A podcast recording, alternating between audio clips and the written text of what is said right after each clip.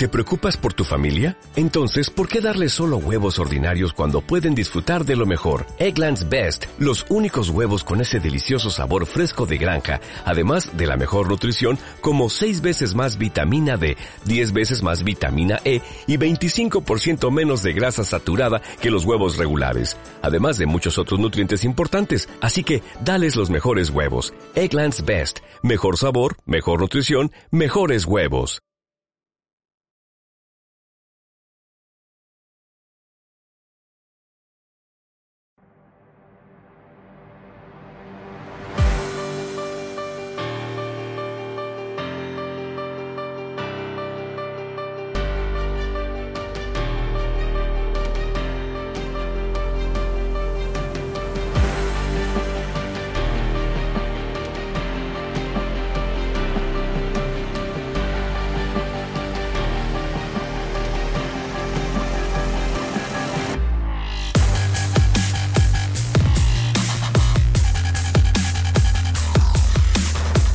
Muy buenas tardes, amigas y amigos oyentes de Colectivo Burbuja. Os doy la bienvenida a un nuevo programa de radioactividad, economía directa.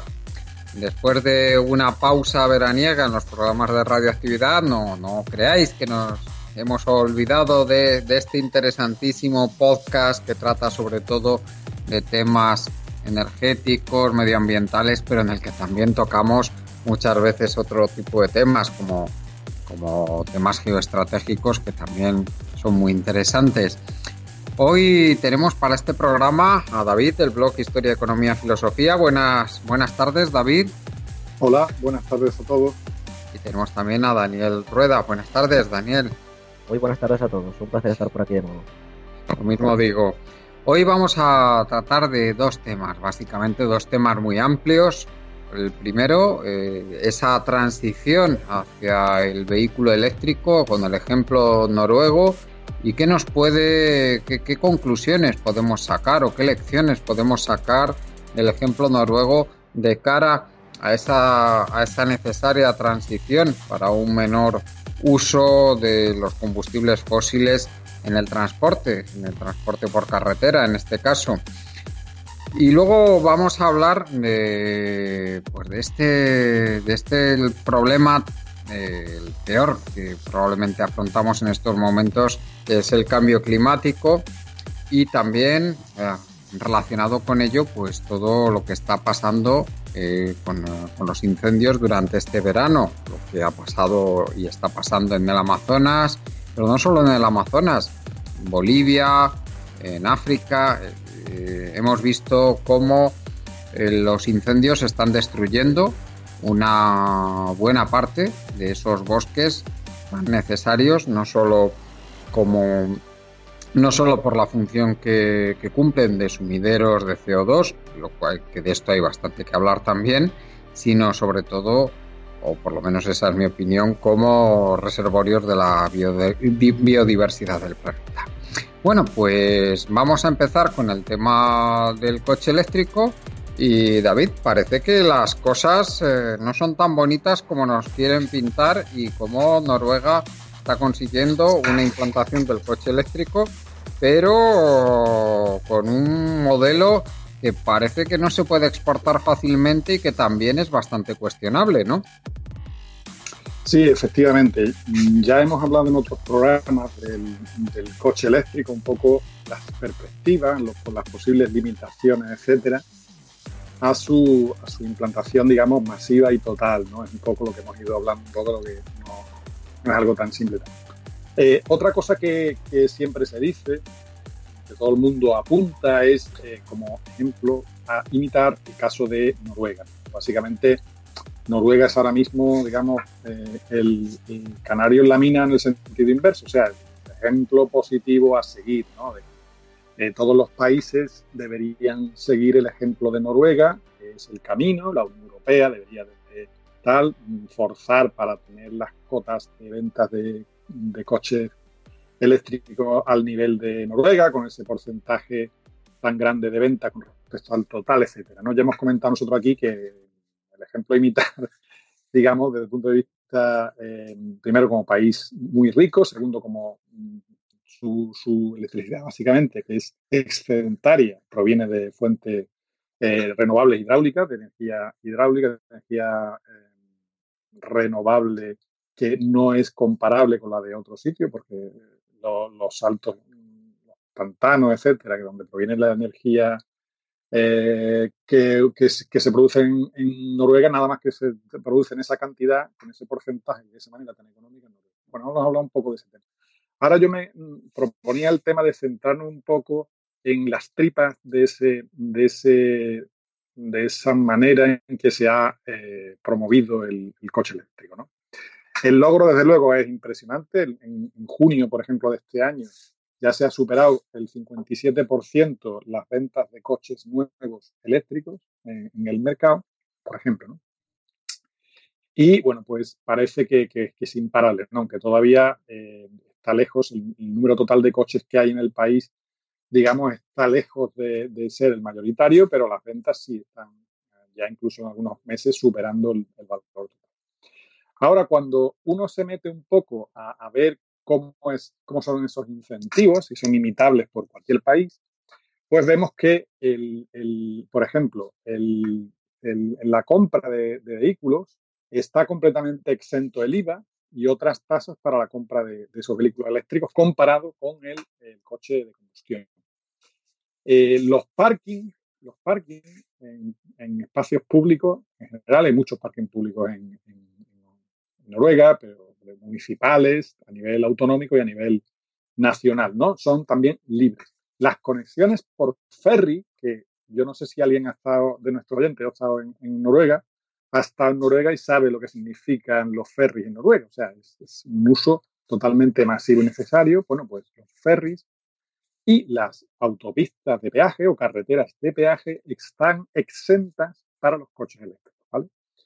Está permitido el uso de los coches eléctricos en las carriles de autobuses y en muchos, los de taxi, etcétera, y muchas zonas de, uso de vehículos que teóricamente son públicos. Las compañías pueden comprar, o sea, los coches de empresa, tiene una, la, bajada de impuestos es del 50% respecto a un coche de combustible. Y en, Noruega hay un sistema de carga de vehículos eléctricos masivo de orden público, porque como he comentado antes, la electricidad en, Noruega, su producción es baratísima, dado la fuente de que se trata y que está en manos públicas. Bueno, pues hay un, hay un parque público de, cargas para coches eléctricos impresionante y es barato, en la, o sea, perdón, libre en la mayor parte de eso. Además está creciendo. Por otro lado, han subido la tasa del IVA al 25% para los coches de combustión, han metido una tasa por el CO2, han metido una tasa por el NOx, han metido una tasa por peso de los propios vehículos y las tasas, los impuestos para la gasolina y el diésel no, no han dejado de subir. las tasas que he dicho antes del 25% de IVA, la tasa de CO2, la tasa de, de, NOx, de peso, etcétera, son para la compra del vehículo, no, no para el resto. pero además han subido una barbaridad los impuestos a, a la gasolina y al diésel, ¿no? Entonces, ahora mismo lo que ha ocurrido con ese sistema de incentivos o de desincentivos, como podemos llamar, es que es más, bastante más caro de operar, un 75% más caro de operar un coche de combustión interna, aunque tenga una buena eficiencia con respecto a uno de eléctrico. Si vamos al valor económico por año, por año y por coche, en un, en un estudio del Departamento de, Economía de la Universidad Noruega de, Ciencia y Tecnología, en Estocolmo, eh, perdón, en Noruega, en Oslo, el, incentivo estimado es de 8.100 eh, dólares por coche eléctrico y por año. 8.100 euros por coche eléctrico y por año, digamos, es el costo que representa, exactamente, por año. Es el costo que representa para el Estado noruego tanto el, eh, la pérdida de, económica, por todo lo que he comentado, de, no, de ausencia de impuestos, de, no peajes, de no ferries, de, mucha cantidad. Noruega sigue siendo un país muy socialdemócrata o con un Estado social muy potente y hay mucha parte de la infraestructura en Noruega que es de origen público, o sea, no, no, es, no está en manos de, empresas, ¿no? son las, los, peajes, etcétera. Bueno, y aparte el, Estado en otros casos además lo incentiva ellos económicamente. Entonces, quiere decirse que para cada, para cada coche mm, eléctrico que se pone en carretera hay 8.100 euros que destina, digamos, mm, de media el gobierno noruego al año. Eso para que lo intentemos eh, extrapolar a España, para tener una idea de lo que significaría en otro país. Bueno, el estudio lo compara que si se hiciera eso para todos los coches, pues se llevaría, costaría mucho más que el Estado social noruego muchos aspectos importantísimos de, del Estado social noruego, ¿no? De, temas de desempleo a temas de paternidad y, las vacaciones por paternidad o las bajas por paternidad, etcétera, y maternidad, hace una comparativa brutal de lo que es. Si ahora vamos, por ejemplo, al efecto que ha tenido en los consumos de combustibles de gasolina y diésel, en 2014, digamos que todavía no habían empezado fuerte eh, la venta de, coches eléctricos, Noruega mm, gastaba un total de 5 millones de litros de combustible de diésel y gasolina para automoción. En 2018, digamos, gracias al, al sistema de coches eléctricos tan brutal que se han, han vendido allí, ha subido 5,06 millones de litros, o sea, un incremento del 1,2%. Que bueno, alguien dirá, claro, eso tiene trampa, no estás contando bien, y es cierto. ¿Cuánto hubiéramos consumido si todos los coches hubieran sido de combustible? Claro, esa es la cuenta un poco que hay que hacer, ¿no? porque de hecho las emisiones de CO2 han, subido en, el tráfico en Noruega, han subido un 2,8% de 2014 a 2018, que son los últimos datos. Bueno, se estima que a lo mejor el, decrecimiento, o sea, perdón, el aumento de, emisiones hubiera sido aproximadamente de un 10% si no se hubiera tomado ninguna medida de coche, ¿vale? Un poco menos del 10%. Si, le, si además hemos incrementado un 1,2, bueno, pues un ocho y pico o por ahí. Pero esto tiene un engaño. En esa estimación de emisiones, en ningún sitio aparece las emisiones de CO2 por la vida, por el ciclo de vida de las baterías. Si tuviéramos en cuenta eso, si tuviéramos en cuenta las emisiones de CO2 por el, asociado al ciclo de vida, probablemente Noruega, o sea, que son las reales, ¿eh? porque las baterías cuesta CO2 producirlas. Probablemente Noruega ha incrementado su consumo de CO2 más que con, la, con el sistema de coches eléctricos. Eso es una parte del problema. La otra parte es que el 65, 64, 65% de, los, de las familias que tienen coches eléctricos tienen un coche diésel o un coche de gasolina aparte. Aparte, tienen dos coches o más.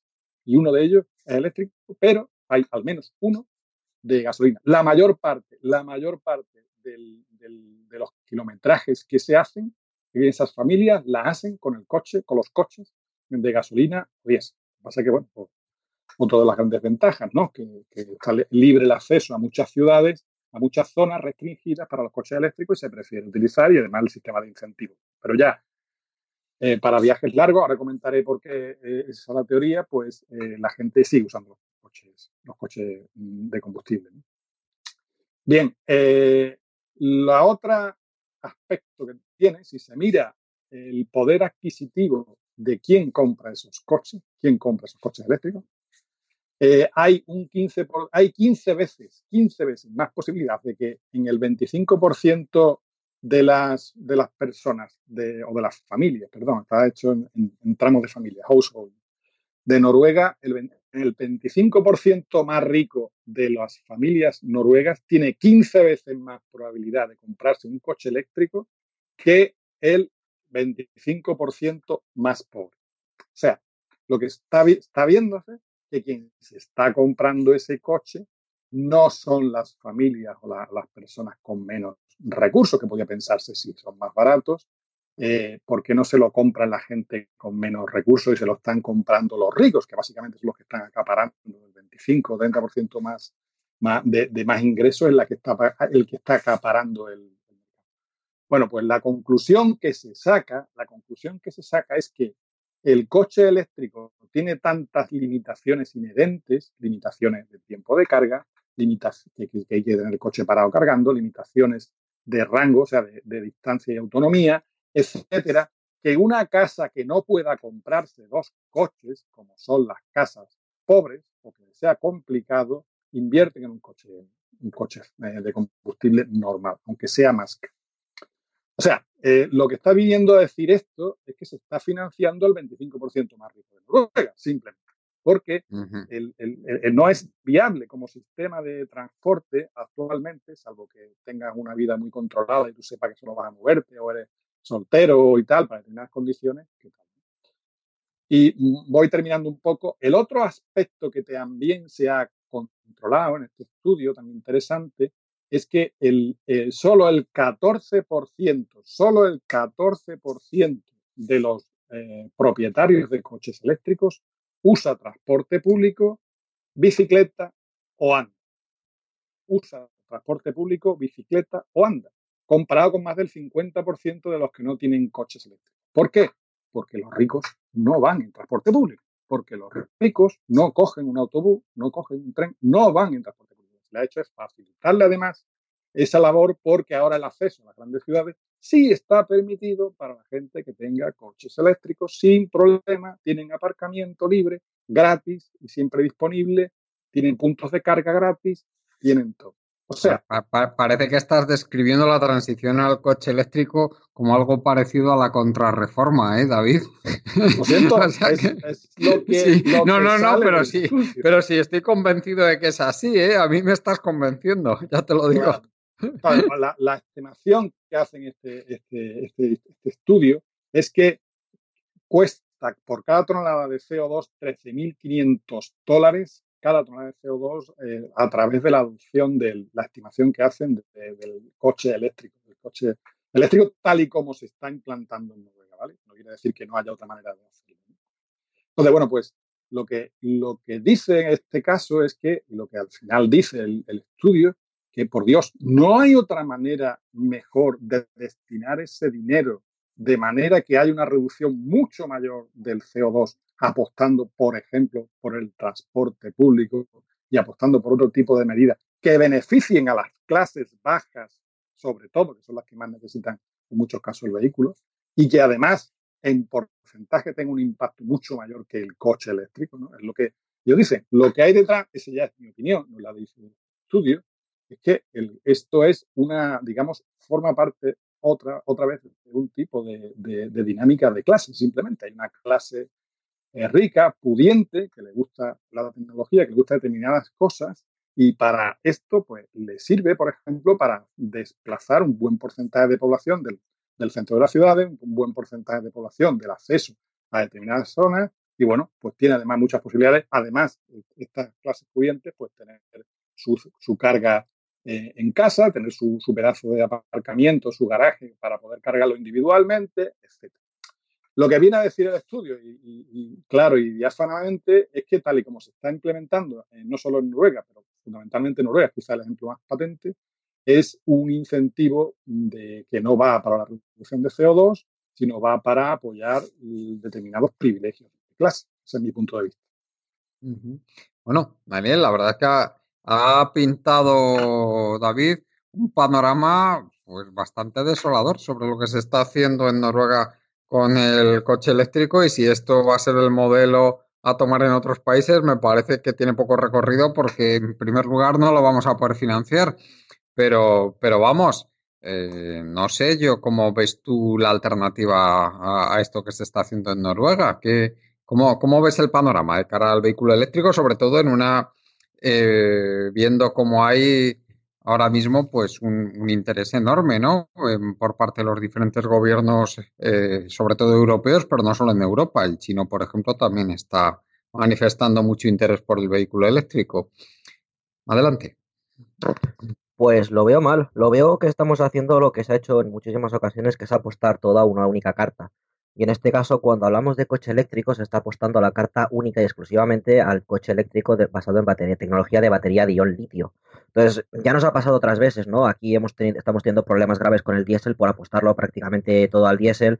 Y bueno, pues simplemente por apostar por los combustibles fósiles por los problemas, ¿no? Una de las cosas que más se hablan en cuanto de los mejores sistemas que se pueden implementar es tener no depender de algo, de tener varios puntos, varios factores que sean los que te sustenten, porque si falla uno te quedan los otros y siempre los puedes mejorar. Y parece que de eso no estamos aprendiendo nada, parece que se sigue apostando todo a la misma carta, además de que, como muy bien ha explicado David, eh, es una lo que se está haciendo no es factible a nivel global. Quiero decir, tenemos un problema global, si estamos intentando implementar el coche eléctrico es porque hay un problema global y esta solución no es global, con lo cual, desde luego que no es una solución viable. Em, esto es algo, por ejemplo, que mucha gente, como bien dice, toma como referencia a los países nórdicos. Eh, yo, por ejemplo, sí que he visto eh, casos concretos de que es que son muchas cosas las que hay que cambiar. Suecia, por ejemplo, este verano, en las grandes ciudades del país eh, se estaban preparando porque podía ser que tuvieran cortes de, suministro eléctrico. Y es porque habían subido, los, antes de este año, una subida más fuerte en los impuestos para las centrales térmicas y pues muchas dejan de ser rentables y la cierran. ¿Qué pasa? Que la mayoría de estas centrales se encuentran en el norte del país, pero las grandes ciudades están en el sur y no hay una conexión directa. Y entonces, hostia, pues la electricidad no llega. Entonces, cuando hemos hablado muchas veces de este problema, se trata de un problema más complejo. Poner simplemente el coche eh, no es suficiente.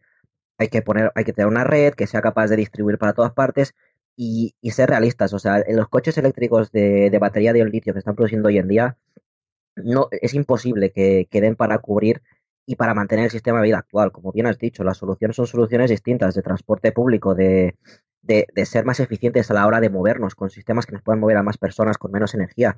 Y, lamentablemente en esa dirección no se toma, pero es que ni en un punto intermedio se, está apostando todo al coche eléctrico como para, al de ion litio como para sustituir al de, al de gasolina. Es que como si se podría investigar, eh, es, que, es que incluso tiene más sentido en vez de estar gastando tanto, porque estos coches son carísimos de, a nivel de, contaminación, lo que cuesta producir un coche eléctrico, no recuerdo cuántas veces eran, pero no sé si son unas 10 veces más emisiones que se produce por producir un coche eléctrico que uno de combustión. Pues tío, vamos a seguir produciendo de, combustión, de combustión pero hagamos biocombustibles. Mm, e intentemos reciclarlo o hacerlo con maíz. Es que al final, o sea, alternativas hay muchas y, yo es que sinceramente, Juan Carlos, lo veo bastante mal. Eh, es que David lo ha explicado muy bien. Eh, es un sistema que, o la única forma de implantarlo es en situaciones muy concretas, para países muy concretas y además para clases sociales muy concretas, con lo cual a todas luces es un sistema que no, que no nos va a llevar a ninguna parte. ¿y, qué alternativa crees tú que tenemos, eh, Daniel, para reducir las emisiones en el transporte por carretera, el transporte terrestre?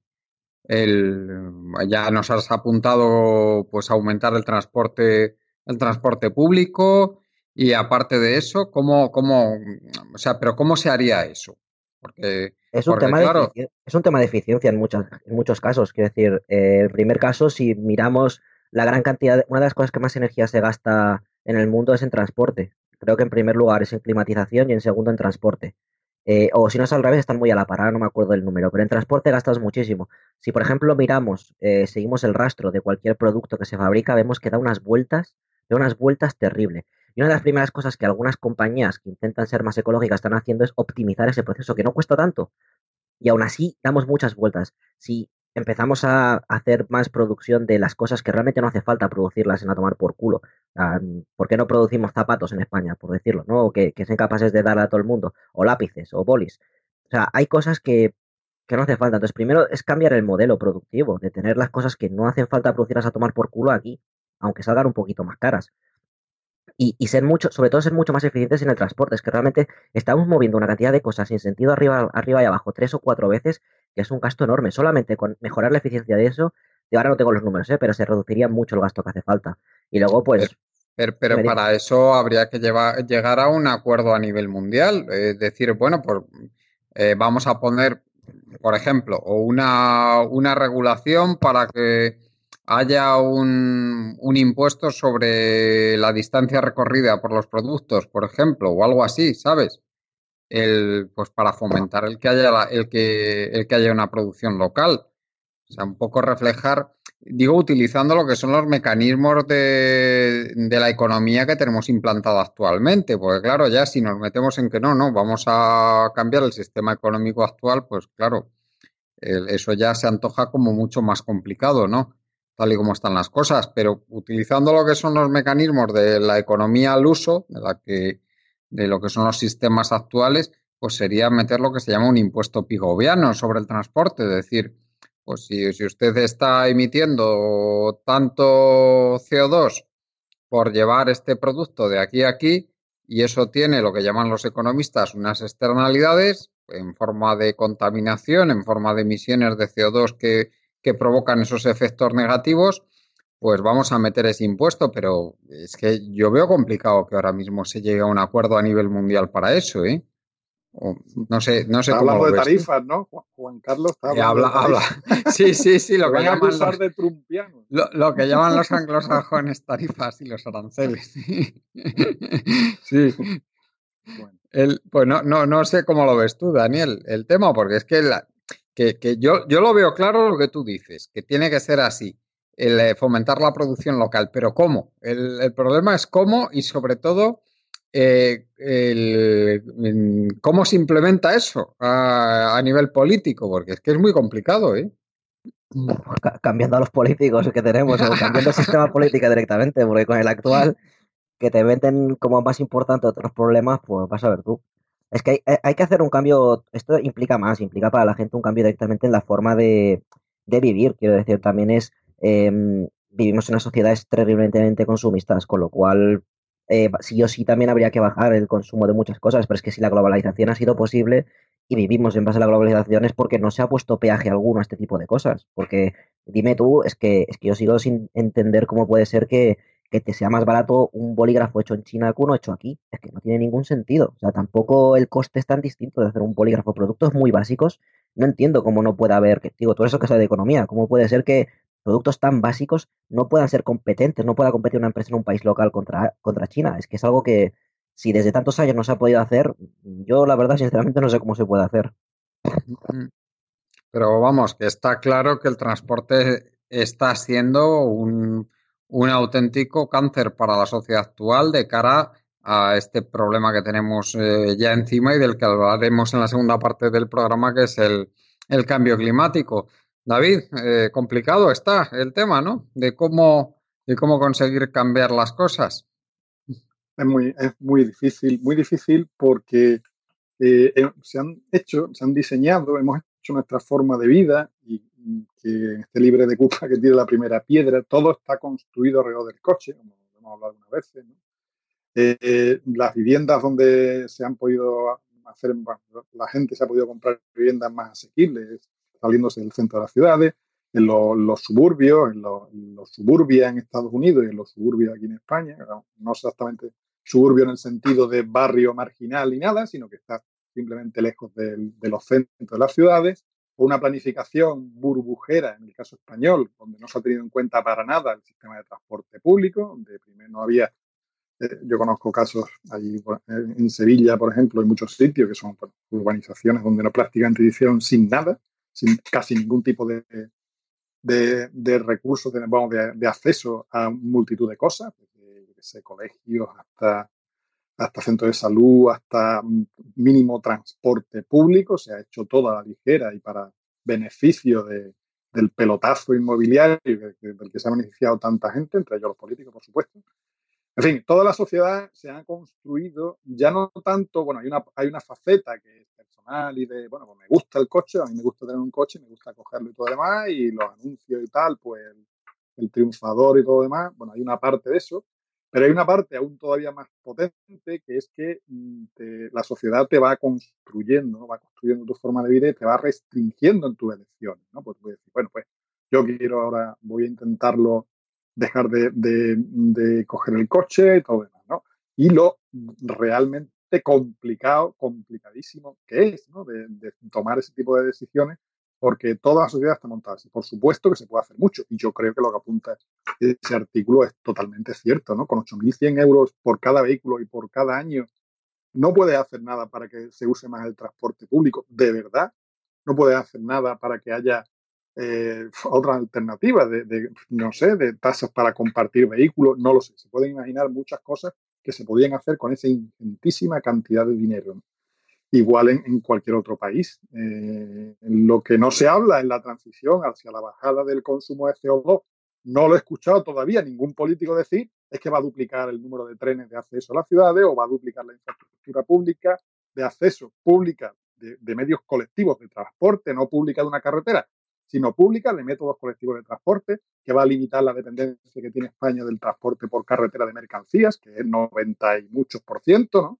Que, no tiene nada que ver con Alemania o con, Holanda o con Francia o cualquier país donde el impacto del transporte por carretera, la dependencia del transporte por carretera es mucho menor. O sea, hay muchísimas, muchísimas, muchísimas cosas que de verdad, de verdad se pueden hacer. Se pueden hacer si se quiere eh, atacar el problema de verdad. Es como, por ejemplo, la aviación. El otro día salía la, estadística ¿no? de que había 300.000 mm, aviones volando al mismo tiempo o algo así, o, vuelo en un día, una barbaridad, ¿no? Veintitantos millones de personas en el, en el espacio volando. Bueno, tenemos uno, uno, unos 4.000 millones de, de viajes al año, ¿eh? Por la aviación la aviación, lo que es la aviación civil de pasajeros. Cuatro mil millones de, de, vuelos comerciales al año, sí. Claro, se ha vendido. No, de vuelos no, perdón, de pasajeros, sí, perdón, de pasajeros. Pero creo que hubo un día, hace muy poco, en este verano, en junio o julio, que ha habido un récord de algo así como 300.000 aviones. me, suena un poco menos, ¿eh? me suena algo más. O 200 y pico mil, ¿no? Estoy exagerando probablemente, no, no tengo el número en la cabeza, pero una barbaridad. 200 y pico mil, no serán 300.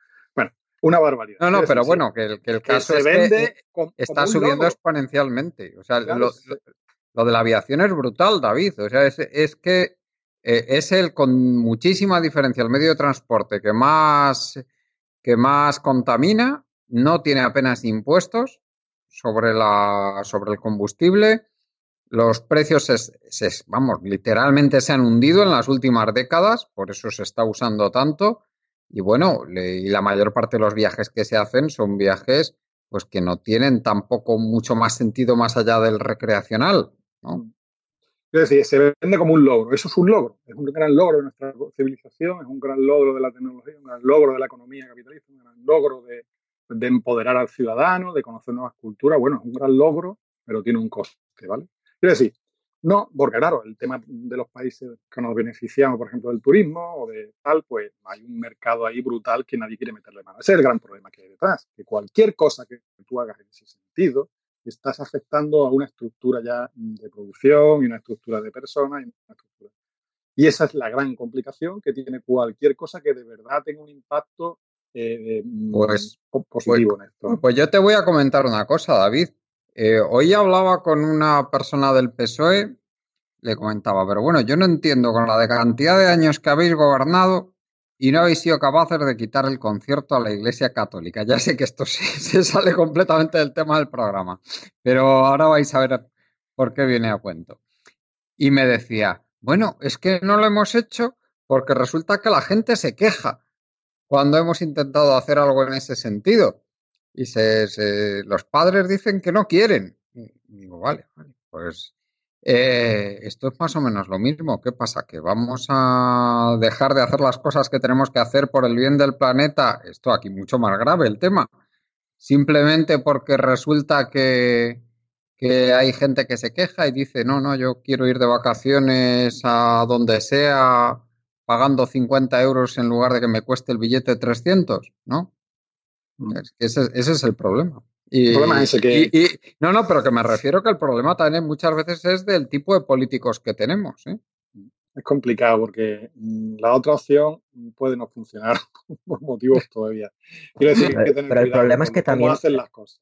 Hay que tener mucho cuidado, porque ese es el problema, porque es que, efectivamente, eh, yo no creo en soluciones, digamos, como como lo mejor estaba planteando el, Club de Roma, los segundo el tercer estudio del Club de Roma con respecto al límite del crecimiento, donde aportaba ya una serie de soluciones. Eso de, digamos, un comité de sabios o de técnicos o de científicos que decida lo que tiene que hacer la humanidad, yo sinceramente creo que no va a funcionar. Creo que no va a funcionar. No va a funcionar porque la gente no lo va a permitir. O sea, no va a permitir, y lo vamos a ver en muchos sitios, porque al final lo que hay una sospecha de que no se está jugando limpio en muchos temas y están afectando muchas veces a personas que eh, hay determinados casos que no, pero en muchos casos se, se, atenta contra las personas más vulnerables o que menos capacidad tienen de proteger. Entonces, yo creo que voy más por, efectivamente, los incentivos o, y, hacer cosas que la gente los lleve también a, replantearse mm, cómo están viviendo. Lo que pasa es que entran con, en conflicto con el poder. y ya cuando se entra con el conflicto con el poder, que es lo que no te dice el, del PSOE en todos los temas, pues ya la cosa cambia, ¿no? ¿Y por qué no han hecho muchísimas cosas que, que iban a hacer, ¿no? La reforma laboral, bueno, 20.000 cosas que te pueden explicar por qué no se han hecho. y te van a responder siempre, bueno, no, hay gente que se Eres más mal pensado que yo. No crees que sea porque se quejan los padres, sino porque, se, van a, la sino porque se van a quejar otros. Habrá de todo. vale. Hay muchas cosas que se pueden hacer, Juan Carlos, muchísimas cosas que tenía que haber hecho España hace muchísimo tiempo. Eh, gastarse la fortuna en aves que se gastaron, despreciando completamente la red de transporte por tren de, mercancía. O sea, cualquiera que, le dé una vuelta mínimamente sabrá que hay miles de cosas que hacer, pero no se hacen, no se hacen, porque están tocando eh, mecanismos de poder o, derechos o, o derechos o parcelas adquiridas ya desde hace mucho tiempo, donde hay intereses que se contraponen. Y ese es el problema fundamental que tiene nuestra civilización, digamos que, y han tenido todas las civilizaciones, por cierto. Y cuando hablemos del siguiente tema, pues saldrá también muy claramente por qué es tan complicado esto.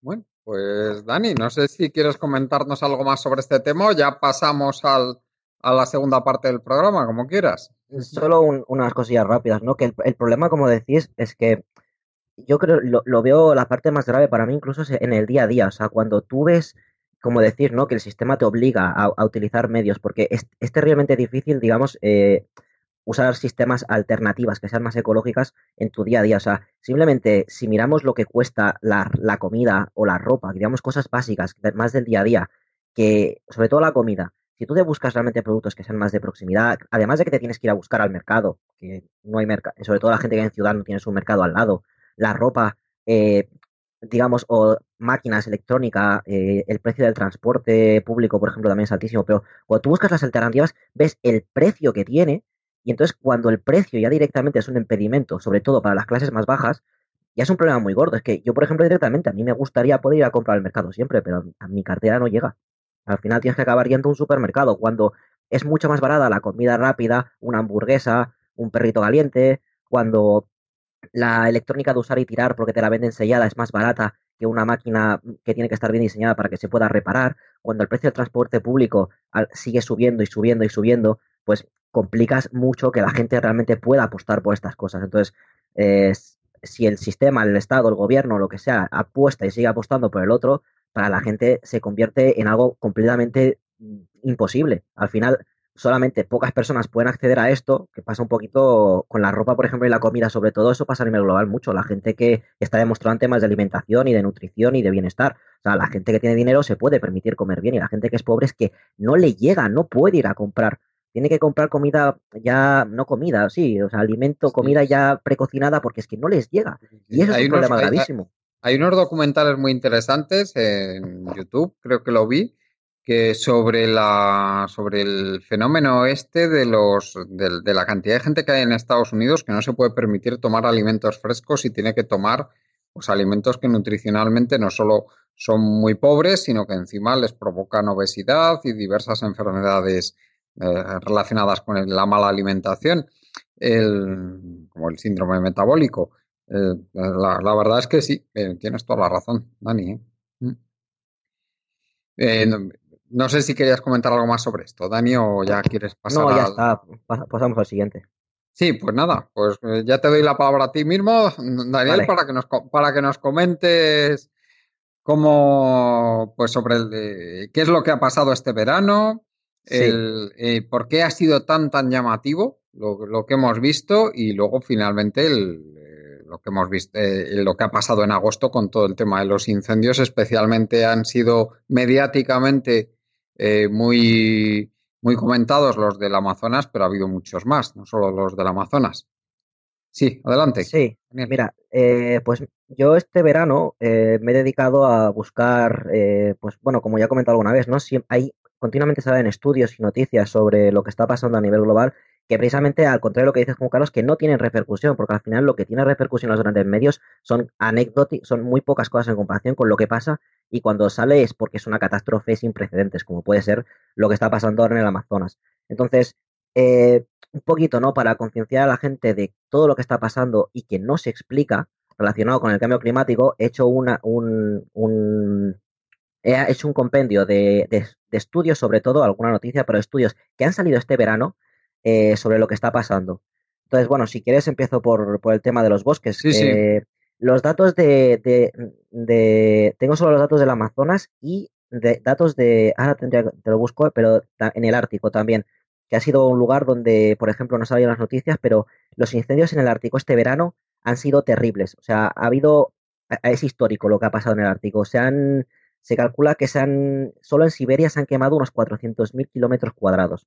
Los cálculos que se han hecho, o sea, es el tamaño como Bélgica entero. Eh, los datos se calculan unos 121 millones de megatoneladas de CO2 a la atmósfera a causa de este problema. Em, y en el Amazonas, bueno, lo, que la Dani, gente... Dani, un comentario. Dime, dime. Dani, un comentario nada más. España tiene 500.000 kilómetros cuadrados. Los, los, sí, sí, Bélgica creo que debe andar... Sí, Bélgica debe andar en ciento y pico mil. Sí, o sea que debe ser bastante más la extensión ah, de bueno, Bélgica. Pues, bueno, pues estoy siguiendo lo que decía en la noticia. Esto en el caso de una noticia. Bueno, pues no, pues la noticia está mal. Gracias por la corrección. Eh, entonces, bueno, mm, esto por ejemplo es algo de lo que no se ha hablado. Este verano las temperaturas han sido tan altas que el Ártico.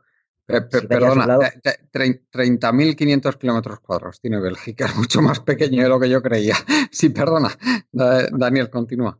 Bueno, pues eso, que este verano de temperaturas extremas lo, de, lo que ha pasado en el Ártico ha sido eh, desolador. O sea, no había pasado nunca unas temperaturas tan altas en el Ártico, lo cual, pues como os digo, eh, ha dado problemas bastante graves eh, de incendios, de una, de las zonas más verdes y más pobladas que, hay ahora mismo. Pues también, y se espera que en los próximos años se repita y cada vez vaya peor. el tema del Amazonas, bueno, los datos los datos están aquí de que ahora mismo eh, hay 72.000 incendios, más de casi 73.000 incendios solo en la zona de Brasil, eh, que se calcula que es un 83% más que las mismas fechas en 2018. Entonces, bueno, mm, y de estos, de, estos el 52% se han producido en agosto. Entonces, bueno, pues eh, son unos datos terribles y la mayoría, como comentábamos antes, no sé si hemos comentado fuera de micro, pues era que se deben en gran parte a la acción humana, a que se está fomentando talarlo para cada vez hacer más plantaciones y para conrear otras cosas, pero bueno, al final eh, una de las eh, zonas. Eh, el ansia de carne, ¿eh? de los países, bueno, de todo el mundo, porque todos los países ricos tienen muchísima ansia de carne desde hace, desde hace décadas, pero ahora los emergentes se están incorporando a eso. Encima nos cargamos los bosques para, para jodernos la salud, hablando mal y pronto. Perdona, Dani, continúa. Sí, no, no, sí, sí. De hecho, eh, tengo por aquí también que precisamente este problema de, del Amazonas, espera que lo busco porque tengo aquí muchas noticias para, sí, para engancharlo.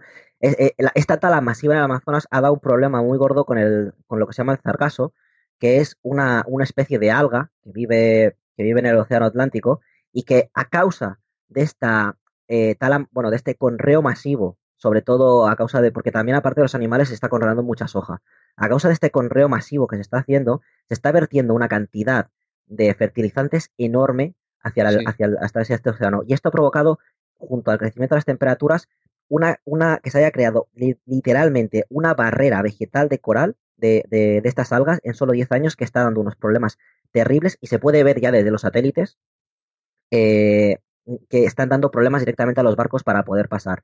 Eh, se calcula que el crecimiento de, este sargazo es de unas 20, 20 millones de toneladas de biomasa al año. Podemos ver que las playas, hay muchas zonas de playas que están completamente, no se ve nada más que este alga y está haciendo ya un problema grave para el transporte de barcos. Es una de estas consecuencias, por ejemplo, que a veces nadie se espera hasta que, hasta que está ahí, relacionada, por ejemplo, con esto mismo. Y, y, luego, Daniel, también ha habido multitud de, de récords en cuanto a cambio, en cuanto a lo que, que, ponen de manifiesto la, la, intensidad del cambio climático, ¿no? Este verano. No sé si tienes por ahí. Sí, sí, sí este verano. Pero bueno, sobre, sobre todo ha habido lo más comentado, lógicamente por proximidad geográfica, han sido las, las dos olas eh, de calor terribles que ha vivido Europa, ¿no? Y bueno, y por lo que me toca a mí, ya si hablamos de proximidad, la estación de Madrid Retiro registros desde 1920 tenemos y batió el récord nada menos que en el mes de junio.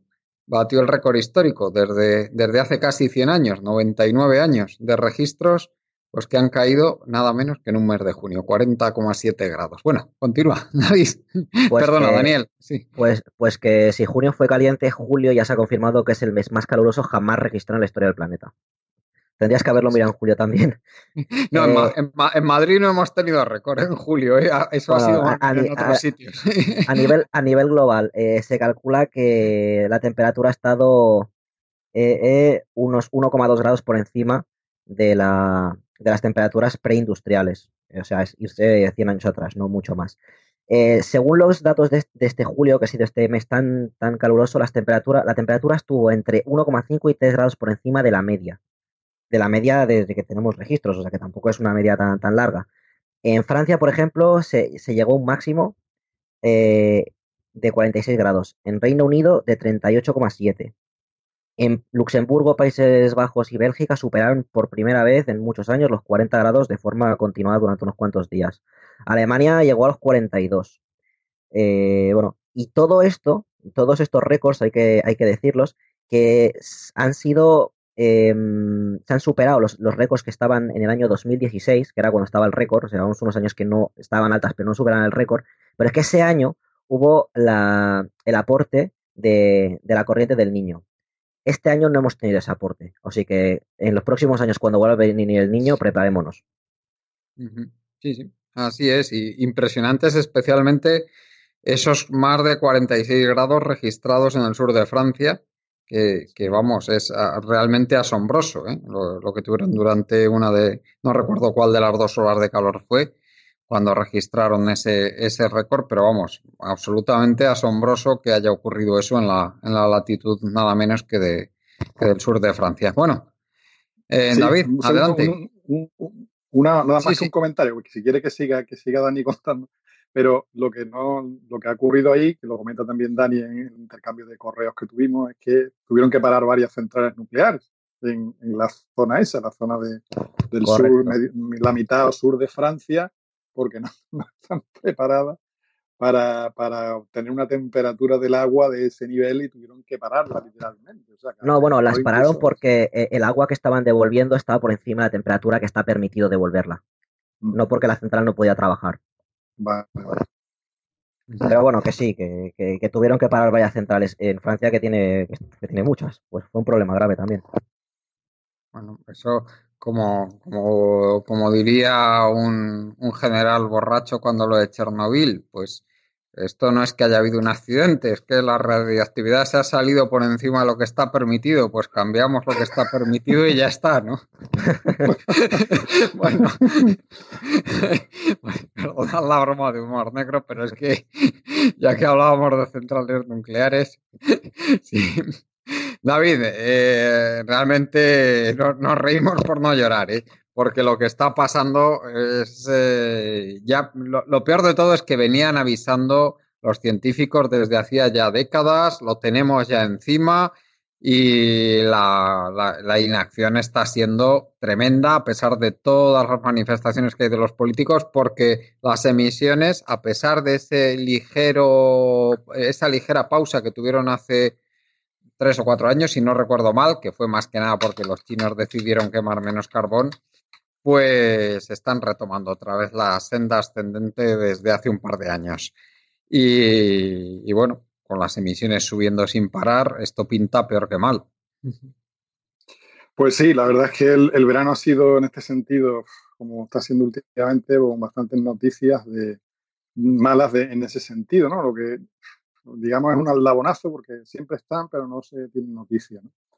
Por ejemplo, buscando la causa, buscando un poco el, motivo que subyace a todo lo que está ocurriendo. Mm, por ejemplo, Juan Carlos, ¿tú sabes lo que pone la bandera del Brasil? Ah, las, no, no. las palabras que pone la bandera del Brasil, ¿no?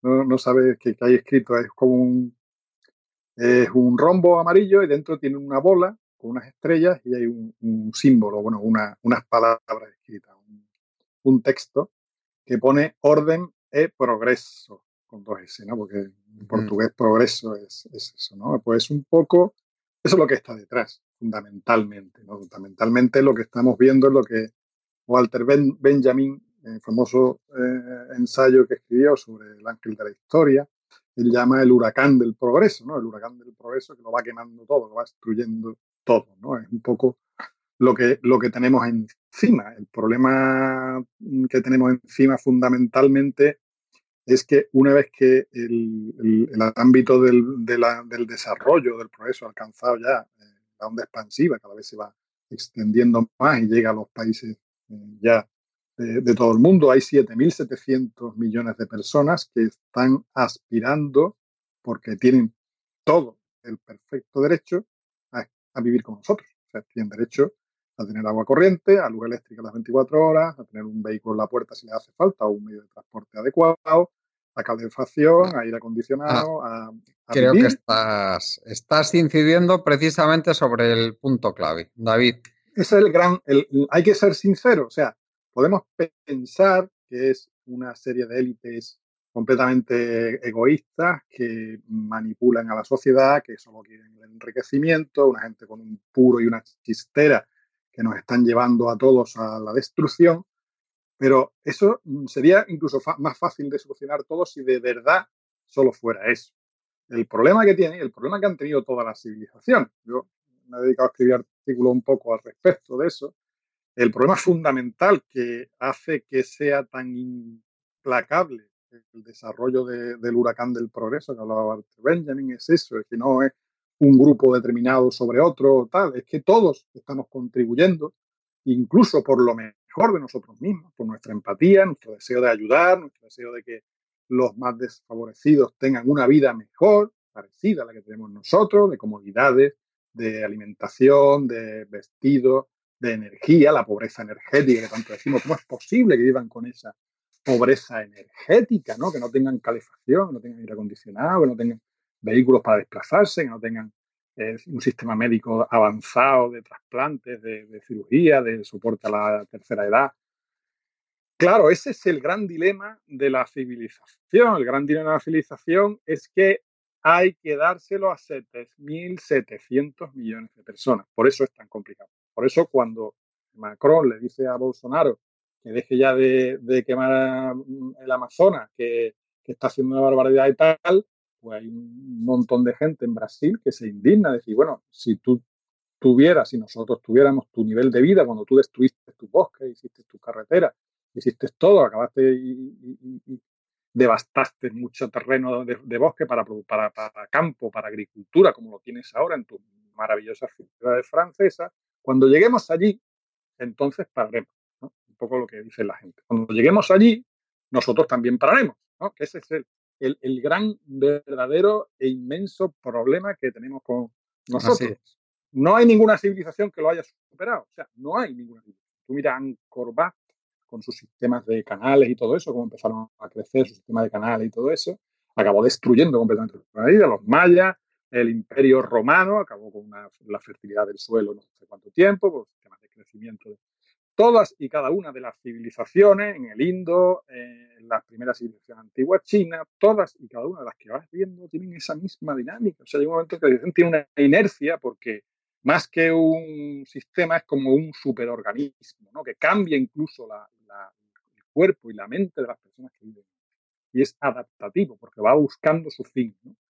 describiéndolo así un poco en un término más, más noble. Pero quiero decir, ese es el gran problema. ¿Cómo le dices tú? ¿Cómo le dices tú a los brasileños? ¿Cómo le dices tú que paren? ¿Cómo le dices tú a los indios, que son 1.300 millones, que no van a tener coche, que no van a tener aire acondicionado, que no van a vivir una casa de 80 metros cuadrados cada uno, que no van a tener... Díselo, o sea, y convéncelo. Intenta decir, mira, como en España, el españolito de los años 60 cuando tenía su coche, que era lo más maravilloso del mundo, la libertad, no sé qué, la sensación de riqueza que daba, de, de, ya ser un ciudadano hecho y derecho comparado con los europeos y todo el sueño y eso que, que, traía el poseer, como las películas de Berlanga, etcétera, el poseer un vehículo, el poseer no sé qué, las pequeñas. Quítale esas cosas, quítale esas cosas a, la, a, la, a las clases bajas, a las clases pobres del tercer mundo, quítale ese sueño y quítale esa fantasía. Quítaselo, a ver si puedes. ¿no? Y ese es el problema, hay que decirlo así, yo lo siento, ¿no? Eh, podría decir que hay que ver a los poderosos, los gobernantes que no hacen nada, no sé qué, no sé cuánto, la niña esta que va en barco a no sé dónde, pero es que... Eh, el, el, tema, David, es que si hemos de ser realistas, probablemente el, el mundo no podría estabilizarse eh, a nivel a nivel climático y ni mucho menos a, nivel de recursos a largo plazo, de recursos no renovables, probablemente con un consumo superior al que podríamos tener más o menos en la época que tú y yo nacimos, eh, en España, un consumo en España, eh, que era pues muy, muy modesto el consumo que teníamos en España por ahí a mediados de los años 60. Entonces, claro, tú convence no solo a los chinos, a los indios, etcétera, etcétera, sino convence a los mil y pico millones de personas que están muy por encima de, esos, de eso ahora mismo. ¿eh? ¿eh? me parece a mí que está la cosa, pero un poquito complicada. ¿eh? Porque no nos hacemos una idea lo difícil que es a largo plazo estabilizar todo este sistema tan complejo que es el que es la biosfera. ¿eh? Es muy muy difícil y hemos metido aquí unos eh, todos unos mecanismos de, desestabilización de los cuales solo estamos empezando a ver las consecuencias ahora mismo. Bueno, eh, Daniel, ¿qué nos puedes decir? La, verdad es que yo creo que ha, tocado aquí, desde mi punto de vista, lo que es el punto clave para poder meterle mano al, principal problema que tiene la humanidad ahora mismo, que es, este que estamos comentando. Bueno, pues has dicho consecuencias, pues mira, te, voy a decir unas cuantas cosas que, han salido al respecto. Por ejemplo, eh, precisamente lo que comentabas de los recursos. Eh, tenemos un nuevo récord, el último estudio, el último estudio de, Global Footprint, Global eh, Footprint Network indica que el pasado, este año, el 29 de junio, ya habíamos eh, consumido todos los recursos naturales que la Tierra tarda en generar un año. Es decir, este año han sido 209 días lo que hemos tardado en gastar lo que se genera en 365. Nuevo récord. Y sigue subiendo.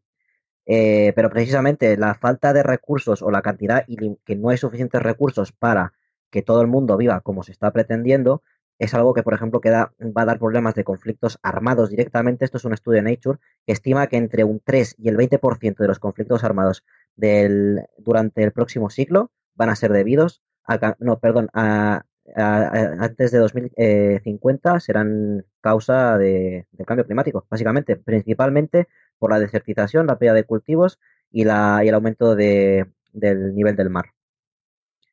Eh, mira, eh, pero es que más consecuencias, por ejemplo, que van a dar más problemas en este, en este tema de cosas. Tenemos, por ejemplo, que otro estudio encuentra que entre 1974 y el 2008 el rendimiento de los 10 principales cultivos del mundo, que aportan el 83% de las calorías que provienen de cultivos, casi nada a nivel mundial, pues eh, varios se están viendo seriamente afectados por el cambio climático. Tenemos que la cebada, su rendimiento ha bajado casi un 8%, que tenemos que la yuca un 0,5 es lo que ha bajado, la palma ha bajado casi un 14%, el arroz un 0,3, no mucho, y el trigo casi un 1%. Hay otros que sí que ha subido un poco, pero vemos que unos cuantos que ha bajado preocupada, preocupantemente. Entonces, se ve que hay ese efecto sobre, sobre los alimentos. Eh, también se ha visto que el aumento de medidas de CO2, es otro estudio también, eh, ha, ha, demostrado, ha encontrado que la cantidad de almidones y azúcares en, los alimentos vegetales aumenta cuando aumenta la cantidad de CO2, con lo cual eh, pues dejan de ser nutricionalmente tan eh, buenos. Al final lo que intenta es que no tengan tantos almidones y azúcares, ¿no? que tengan más proteína y mineral, pero se pierden eh, proteína y mineral a, costa de tener más almidón y azúcar. Y bueno, eh, nos hemos centrado mucho en hablarte, por ejemplo, del CO2, pero otro problema del que no se habla, algunas lo hemos comentado aquí, que es el metano, también sigue aumentando, que tiene un efecto aún más potente que el del CO2, y el mayor problema es que está aumentando de forma muy rápida en los últimos años y eh, no se sabe por qué. O sea, ahora mismo mm. no sabemos por qué está aumentando tan rápido el metano. Hay, un estudio reciente que, que pone en cuestión el, eh, lo que había anteriormente de que, no de que ese metano no procedía en alguna medida del fracking. ¿eh? Parece ser que, no sé si has tenido ocasión de leerlo, pero vamos, el otro día me llegó y muy curioso porque dicen que estaba, que sencillamente no habían evaluado bien, o sea, que no, que no había un conocimiento suficiente de, para valorar si el metano que, que se está emitiendo en la atmósfera procede o no de ahí, de, de los yacimientos de fracking, de las explotaciones de fracking. De, eh, recordemos que estos son los el gas y petróleo de esquisto sobre todo se explota en Estados Unidos. Sí, sí no, no sé si es lo que dices, no se está contabilizando bien, al igual que el ganado, que también es una fuente muy, muy grande, pues lo que están dando cuenta es que ni se, se están evaluando bien la cantidad que se está emitiendo, ni por ejemplo tampoco se estaba contabilizando bien el efecto climático que estaba teniendo. Eh, de hecho, se ha modificado y ya recientemente se ha, ajustado su rango. Hace unos años se estimaba que era unas 21 veces superior el efecto invernadero del CO2. La última, el último ajuste es que es 35 veces superior. Con lo cual, es otro problema, otro problema grave porque además realmente es que no sabemos ni contabilizarlo, no sabemos ni cómo hay, es algo que está descontrolado, que desconocemos completamente. Em, más cosas que tengo por aquí. Eh, otro estudio eh, calcula que en Estados Unidos hay unas 4.300 muertes prematuras al año a causa simplemente del cultivo de maíz. O sea, actualmente se destinan unas 36 millones de hectáreas en el conreo de maíz en Estados Unidos y el 90%, el 90 de, este, de, este cultivo se destina básicamente a la alimentación de, ganado, que todo esto está subsidiado por el, por el, por el gobierno y al final, eh, pues todo esto lo que está haciendo es em, la cantidad de CO2 y de partículas que se emiten a causa de todo este proceso se estima que le causa la muerte de unas 4.300 personas al año en Estados Unidos, solo en Estados Unidos por, por, básicamente dar de comer al ganado, que luego pues no nos comemos. Em, pero, por ejemplo, en temas energéticos, la contaminación tan alta que tenemos, y esto sí que me sorprendió muchísimo, los números, es que han, hecho un estudio en China y han encontrado que eh, de media, de media en todo el país, el rendimiento de los paneles solares es un 15% menor debido a la contaminación que bloquea parte de la luz, llegando a hacer en zonas industriales de hasta el 28%. O sea que queríamos energía solar, pues va a estar, va a estar complicado. Y desde aquí, bueno, los oyentes, eso sí creo que salen las noticias, ¿no? Recordar la multa que se le metió a España eh, por incumplir las emisiones persistentemente de 2010, sobre todo Barcelona y Madrid, casos eh, bastante preocupantes. Pero bueno, todo esto tiene, tiene muchas consecuencias, más cosas que he encontrado por aquí que, no han salido. Em, bueno, también otra cosa que tenemos descontrolada son las emisiones de óxido de, azufre. Las tenemos más localizadas, pero, pero no tanto, y también los efectos, sobre todo en las ciudades portuarias, porque el óxido de azufre es algo que se, emite muchísimo a, nivel marítimo, no hay absolutamente ningún tipo de control. Y, y por ejemplo, eh, a ver, por aquí lo tengo. Sí, por ejemplo, tema de megabarcos, eh, los datos, por ejemplo, aquí son, son de Europa. Em, pues que básicamente los barcos son los que emiten en Europa prácticamente todo el dióxido de azufre que se emite. Que, se emite. Eh, y es algo que está prácticamente sin regular, la normativa es muy laxa y las ciudades portuarias es un, efecto bastante preocupante y que, está afectando a la salud de, de, los ciudadanos. Em, por ejemplo, efectos inesperados sobre, que está teniendo sobre la, fauna. Pues, por ejemplo, eh, recientemente eh, se han encontrado en el archipiélago noruego, mm, se encontraron una devastación de la población de renos. Básicamente un 20 de la población murió de golpe eh, y fue debido a algo inaudito y es que este verano allí llovió. O sea, algo que, no acostumbra a pasar, no, perdón, en diciembre, en diciembre llovió. Allí no llueve nunca, allí nieva o, graniza directamente. Al llover eso heló, bloqueó y los renos no podían comer lo que había abajo. Y pues prácticamente toda la población de renos murió. Pero por ejemplo también eh, recientemente, bueno, a principio de año se encontraron en la costa, tanto mexicana, canadiense, Estados Unidos, se encontraron durante, entre principio de año y, junio, más de 180 ballenas grises muertas han ido encontrando y no está claro el motivo. No os cuesta mucho no pensar que algo tiene que ver que, este, que las temperaturas han subido tanto, pero pero son efectos peligrosos y que, y que, y que tenemos que tener en cuenta que, son cosas que no nos esperábamos, como lo que he comentado antes del Zargaso. Y bueno, voy más o menos por comentar esto, ¿no? Por ejemplo, también eh, este verano pues eh, ha habido un glaciar que ha desaparecido en Islandia, pero lo, lo, terrible es que al ritmo que vamos en 200 años se espera que todos los que hay en ese país eh, desaparezcan. y de momento con esto paro, que me estoy alargando mucho. Pues David, eh, llevamos ya pues más o menos una hora de programa. Eh, yo creo que podemos ir ya, cerrando, si te parece. El, ¿qué, más, ¿Qué más nos puedes añadir sobre lo que sobre lo que estamos hablando de este segundo tema? Sí, bueno, la verdad es que lo que comenta Dani es devastador, ¿no? Cuando uno lo escucha así uno detrás de otro, pues dice, Dios mío. Pero es cierto, es que no solo hablamos solo del, cambio climático, del CO2, las emisiones de CO2, nos hemos centrado ahí, ¿no? Pero el problema es generalizado, o sea, no, no hay un solo ecosistema, no hay un solo, un solo aspecto del mundo natural que no esté sujeto a la, ofensiva, digamos, humana. A mí, por ejemplo, eh, hablando otra vez de, las estrategias para solucionar estos problemas, que a mí me, me hacen mucha gracia.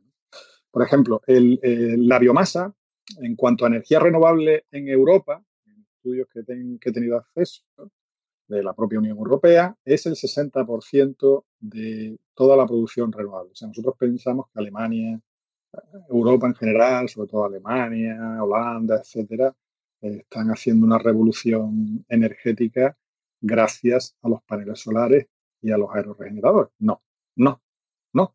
La mayor parte viene de la combustión de biomasa. Y ahora, claro, el mal está en los detalles. Claro, toda la biomasa es cero es carbon neutral, es cero emisiones. ¿De dónde está viniendo esa biomasa? ¿De dónde? ¿De dónde está viniendo la biomasa, por ejemplo, de la central de Drax en, Inglaterra y en otras centrales de, Holanda, de muchos sitios? Bueno, pues están una buena parte de Estados Unidos, la parte de Virginia, de Carolina, etcétera, de Georgia, la parte sur de Estados Unidos, de unos bosques inmensos, la están deforestando literalmente en, el año, a ver, tengo la estadística por ahí, en el año 2015 fueron 4,4 millones de toneladas de pellets de madera que salieron de Estados Unidos camino de Europa para financiar, digamos, la, energía verde de las centrales. De ahí una buena parte, imágenes de satélites, etcétera, que no se han repuesto en la vida y que a lo mejor tardan 30 años en volver a crecer, ¿no? Pero ya se cuenta, se cuenta como una medida de, que nos está acercando a, esto. ¿no? Eh, mm, bueno, hay, hay ahora mismo una,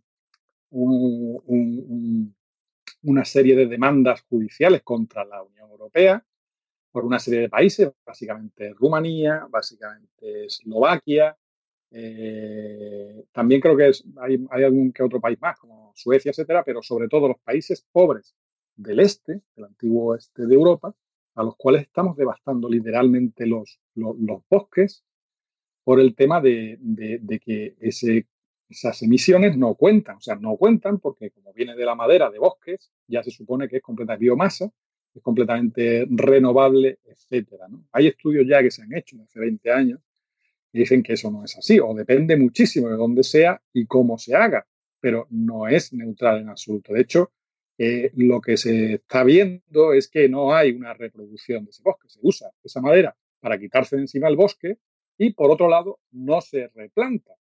Y a veces, otra vez, la técnica de replantado es como una especie de eh, agroindustria del bosque. O sea, no se trata ya de bosque. No estamos hablando de bosque. Estamos hablando de unas plantaciones de árboles monocultivo con insumo como puede ser cualquier cultivo para rápido crecimiento y que simplemente tiene árboles. O sea, no se comporta para nada como un medio natural de lo que nosotros pensamos cuando pensamos en un bosque, que tiene un medio ambiente más o menos salvaje, más o menos eh, de muchas especies, vamos, como pasó aquí con, el eucalipto en muchas zonas, etcétera. Son, son inventos, digamos, de una agricultura industrial llevada a la madera, no es un bosque.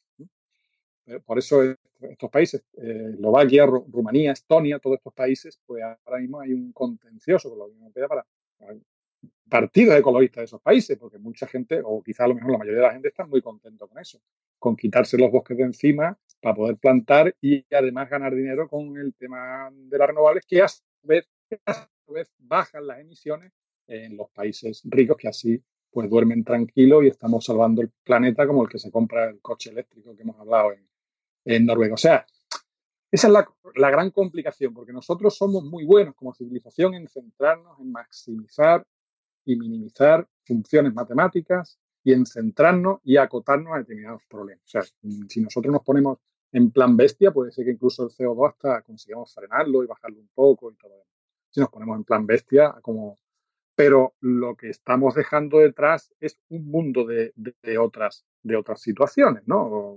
Muchas veces critican el tema de los aeroregeneradores, ¿no? Cómo se ha encargado completamente el paisaje y, los, y, el estado y los, y los pájaros, etcétera, de muchas Bueno, pues, quiero decir que ese empeño de optimizar una serie de números promueve a veces incentivos que van en contra de la sostenibilidad global, de la sostenibilidad global y del mantenimiento de los ecosistemas. Una buena parte de lo que está pasando, estoy seguro, no es tanto porque las emisiones sean así basadas como la destrucción de los ecosistemas, que son los que tienen que adaptarse a ese cambio de, emisiones o, ese, esa mayor emisión o menor. ¿no? Lo que está haciendo las algas del, Atlántico o del mar es adaptarse al cambio, climático.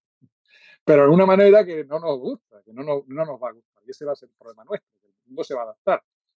Y en fin, por terminar ya, yo creo que eh, lo tenemos complicado como civilización, como global, y mm, a mí la esperanza que me queda un poco que el, como, como individuo y como, como, ser, como especie también, tenemos una capacidad de adaptación bastante, bastante potente, que es lo que, digamos, nos, nos sirve. ¿no? Nosotros somos de las especies más adaptables, y, pero bueno, eh, lo que yo creo que estamos viendo es un poco lo que ha ocurrido siempre en todas las naciones, en la fase de declive.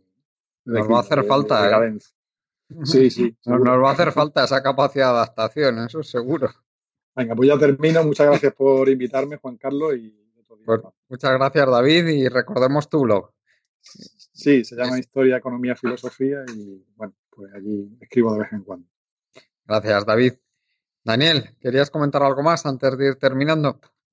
Rápidamente decir eh, que lo que ha comentado de los bosques, pues otra cosa que tenía por aquí, que eh, un estudio también estima ¿no? que si quisiéramos quitar en unos 100 años eh, unas 200 millones de toneladas de CO2 que nos harían falta para pues poner a raya este aumento de temperaturas tan fuerte que estamos teniendo, nos haría falta replantar básicamente un 11% de la superficie de la, de la superficie de la Tierra. Es decir, pensemos cuánto nos hemos cargado en todo este tiempo, que probablemente pues sea lo equivalente a lo lo que nos hemos cargado. Entonces, bueno, lo, con todos los datos que he dado y más que tengo, que bueno, es, es que es difícil organizarlo y son muchas cosas, hacerle entender a la gente o explicarles, ¿no? Que, que va mucho más allá de lo que, de lo que podéis pensar y ahora aquí solo hemos tocado pues cambio climático y temperaturas, pero hay muchos otros aspectos que, que son preocupantes.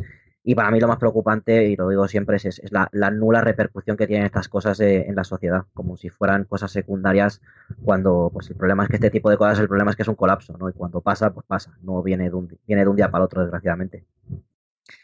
Pues muchas gracias, Daniel, como siempre, por tu participación. Un placer. Por compartir desde luego los dos todo lo que sabéis, pues con aquí con, el equipo de radioactividad y por supuesto con todos los oyentes. Y gracias a, por supuesto, a toda la gente que nos escucháis, que sin vosotros y vosotras no sería posible el hacer este programa. También gracias a los compañeros que están ahí detrás haciendo posible este programa, Juan Martínez, Esteban López, y nos despedimos con nuestra página web colectivoburbuja.com org. Hasta el próximo día.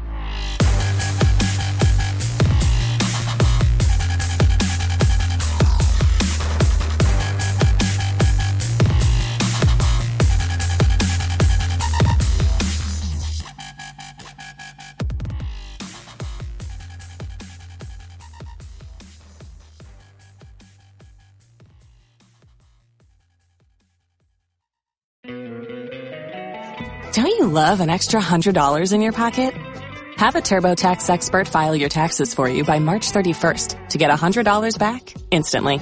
Because no matter what moves you made last year, TurboTax makes them count. That means getting $100 back and 100% accurate taxes only from Intuit TurboTax. Must file by 331. Credit only applicable to federal filing fees with TurboTax full service. Offer can be modified or terminated at any time.